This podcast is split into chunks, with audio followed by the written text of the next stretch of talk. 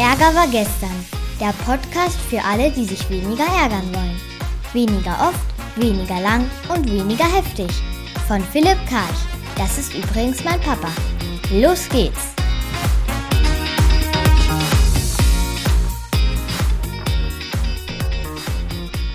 Herzlich willkommen zum Anti-Ärger-Podcast. Diese Woche über eine Begegnung in der Sauna. War ich also vor zwei Tagen gewesen, kamen so zwei Damen rein, recht füllig, ne, wobei ich sage, so keine Kritik jetzt, ne, man kann ja ruhig ein bisschen was essen, ne, aber man muss nicht so viel essen, dass man aussieht wie zwei. Also die zwei haben ausgesehen wie vier, aber es waren nur zwei.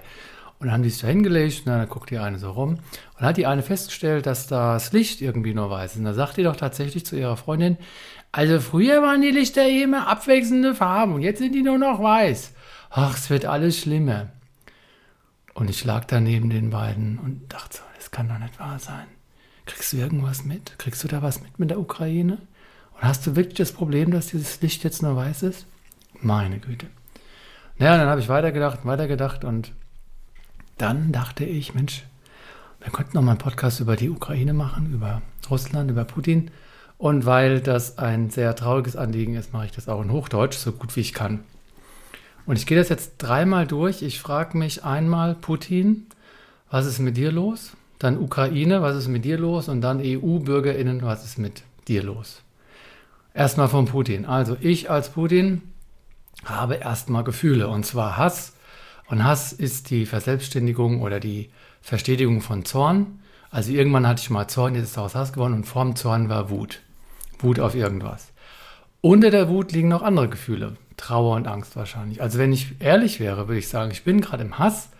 Das erinnert mich daran, dass ich mal im Zorn war. Das erinnert mich daran, dass ich mal in der Wut war. Und das erinnert mich daran, dass darunter wahrscheinlich Trauer und Angst liegen. Das sind deine eigentlichen Gefühle, Wladimir. Die müsstest du dir anschauen, aber wahrscheinlich hast du keinen Psychotherapeuten. Und wenn du einen hast, dann hörst du dem wahrscheinlich nicht zu oder du hast ihn schon erschossen. Keine Ahnung.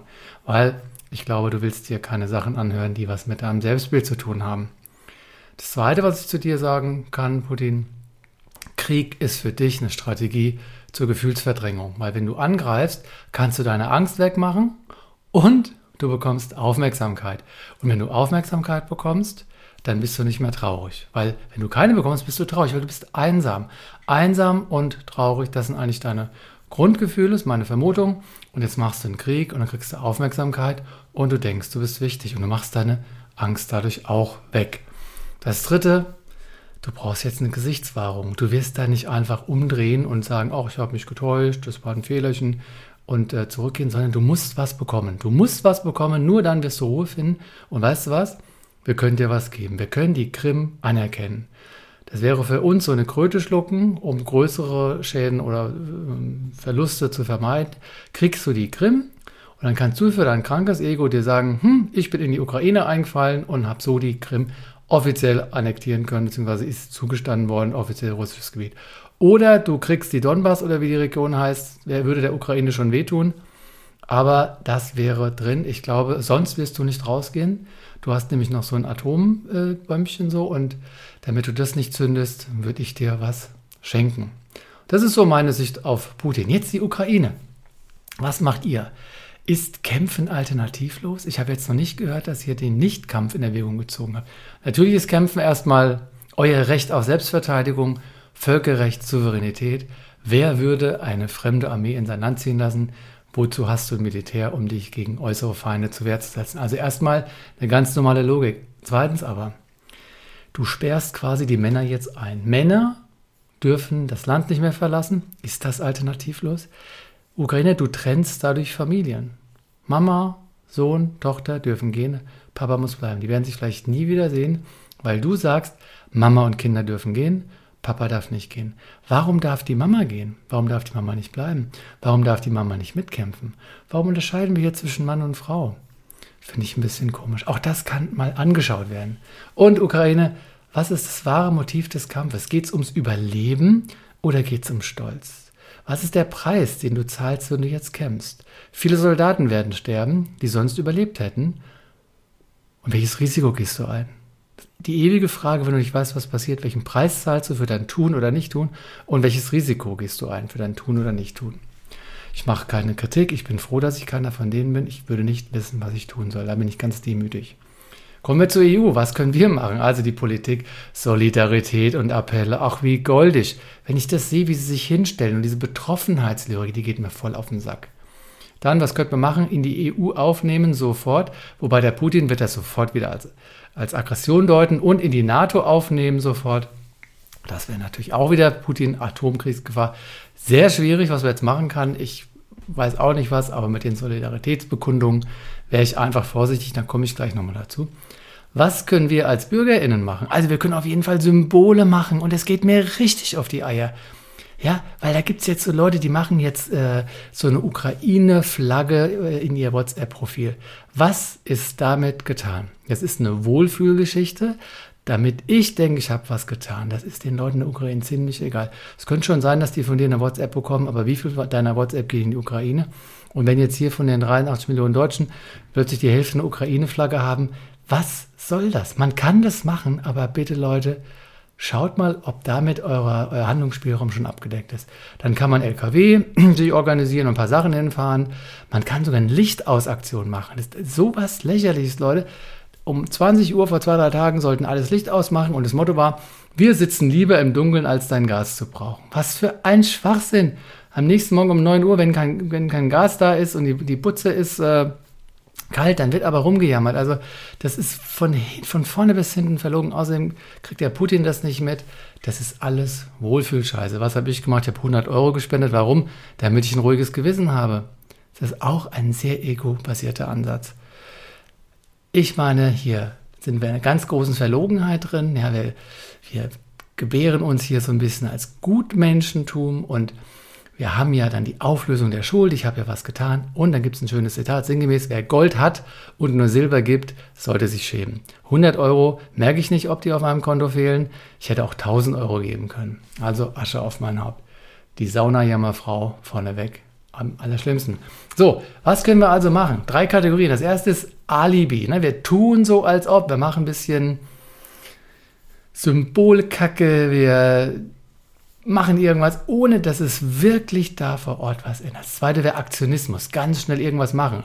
LKW mieten, ein paar Jacken hinfahren, ob die die wirklich brauchen, wissen wir nicht. Fühlt sich aber auch gut an. Alibi fühlt sich gut an, Aktionismus fühlt sich gut an. Ich bin fürs dritte A. Attacke. Kein Alibi, kein Aktionismus, Attacke. Es gibt tatsächlich, Leute, haltet euch fest, es gibt zwei Strategien mit Erfolgsgarantie. Die erste ist sehr unwahrscheinlich und vor allem außerhalb unseres Einflusses. Das wäre, wenn uns Aliens angreifen. Stellt euch mal vor, da kommen Aliens angereist mit so einem Raumschiff direkt an der Grenze zwischen der Ukraine und Russland und ballern dann los auf die Ukraine und die Russen. Also richtig feindselige Aliens, wie aus dem Film. Die Russen und die Ukrainer, die würden wahrscheinlich zehn Sekunden brauchen, um zu kapieren, sie haben einen neuen gemeinsamen Feind. Und dann würden sie die Panzer und Abwehrraketen und Maschinengewehre und wie sie alle heißen, nicht mehr auf sich zielen oder richten, sondern auf die Aliens, weil sie hätten einen gemeinsamen Feind. Und ist das nicht verrückt, dass der Mensch in der Lage wäre, innerhalb von zehn Sekunden ein Feindbild komplett über den Haufen zu schmeißen? Und wie würde das die Ukraine und die Russland, äh, die Ukraine und die Russen verbinden, wenn sie das machen können? Kleine Analogie dazu. Wenn ich den, wenn ich den Manuel Neuer sehe in seinem Bayern-Trikot, dann sage ich, ich mag dich nicht. Und wenn er dann ein anderes Trikot anhat und für Deutschland spielt, mag ich ihn plötzlich. Das ist genau das Gleiche. Wir konstruieren in jeder Sekunde Identität und dann passieren sehr fragwürdige Entscheidungen. Jetzt kommt das andere, was wir wirklich machen können. Also, weil den Aliens Attack, den können wir ja nicht irgendwie initiieren. Das andere ist auch sehr unwahrscheinlich, aber es wäre machbar und zwar sofort. Wir müssten nur wollen. Aber das ginge nur nach Auflösung unseres Egos. Und wer hat darauf schon Bock? Also, wir bilden eine zivile Wand. Wir fahren alle in die Ukraine, nach Kiew und laufen dann in einer riesengroßen Menschenmenge auf die angreifenden Russen, auf die Panzer zu. Ganz langsam. Dann stehen wir vor denen irgendwann und wahrscheinlich würde ein Panzer einfach über uns drüber fahren oder uns niederschießen und wir hätten ein paar Märtyrer. Und der zweite wird es vielleicht auch noch machen. Früher oder später würde ein Panzerfahrer aber ein schlechtes Gewissen bekommen und abdrehen. Oder sogar aussteigen und auf die Knie gehen und heulen um Verzeihung bitten. Und er wüsste, er wäre sicher bei uns weil wir gekommen sind, um Krieg zu beenden und keinen neuen anzufangen. Und dann würde sich vielleicht eine zweite Wand in Russland bilden und eine dritte, die nach Moskau ziehen. Wir würden ohne Gewalt diesen Krieg beenden können, weil irgendwann würden die Panzerfahrer das nicht mehr aufrechterhalten können. Wir müssten natürlich dokumentieren, dass wir unbewaffnet sind, weil der Putin das bestimmt erfinden würde. Wir müssten also Live-Kameras auf uns halten und die ganze Zeit zeigen, dass wir nichts in unseren Taschen haben, gar nichts. Und wir konnten dann da Pausen machen und Fußball spielen und Lieder singen und sonstige Sachen machen. Also wirklich Völkerverständigung. Wäre das nicht geil? Was nun? Ich bin dabei, du auch. Lasst uns eine Aktion machen, die die Menschheit noch nie gesehen hat. Es wird genug Verrückte geben, die ihr eigenes Leben aufs Spiel setzen würden, um etwas viel Größeres zu erreichen. Ich meine, du machst da nur mit, entweder wenn du Suizidgedanken hast, also wenn du sowieso dabei bist, hier dich zu verabschieden, oder wenn du ein erfülltes Leben führst. Das ist entweder, weil du 100 Jahre alt bist und nichts mehr zu verlieren hast, hast ein erfülltes Leben, oder du hast einfach nichts auf deiner Bucketlist, du hast alles erreicht. Ich meine, ich könnte jetzt wunderbar gehen, weil alles da, nichts Wesentliches noch zu tun. Und wenn das der Grund meines Abgangs wäre, mein Gott, ich klammere mich nicht ans Leben für diesen guten Zweck. Also, meldet euch. Wir bauen eine Webseite und wir machen Druck auf Social Media und die ganze EU, ach was, die ganze Welt macht mit. Am Ende laufen vielleicht sogar noch ein paar Nordkoreaner und Belarusen mit. Und wer weiß, vielleicht formiert sich an Russland auch eine zweite Wand. Und wir umzingeln die Panzer mit Liebe und Entschlossenheit. Auf ein Leben ohne Angst und Ego. Auf ein Leben in Liebe und Verbundenheit mit allem, was ist. So können wir Putin richtig platt machen. Melde dich und wir bilden die Wand. Bis nächste Woche. Ciao. Das war eine neue Folge von Ärger war gestern, dem Podcast von Philipp Karch. Hat dir die Folge gefallen? Ärgerst du dich jetzt weniger oder ärgerst du dich jetzt sogar noch mehr? Der Podcast geht auf jeden Fall weiter. Und wenn du magst, bist du wieder dabei. Bis dahin, viel Spaß mit all den Ärgerangeboten.